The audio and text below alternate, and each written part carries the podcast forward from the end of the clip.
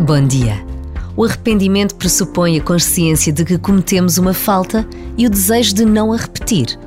Mas apesar dos erros que se vão cometendo e dos tropeços próprios de quem está vivo, quando nos arrependemos verdadeiramente, está dado um primeiro passo que pode ser decisivo em todas as vidas. E bem sabemos que nada volta atrás. E por isso mesmo, o melhor é continuar sempre à procura de fazer o bem. Por vezes, basta a pausa de um minuto para encontrarmos esse tal fazer o bem, sabendo que não estamos sós. Deus está conosco.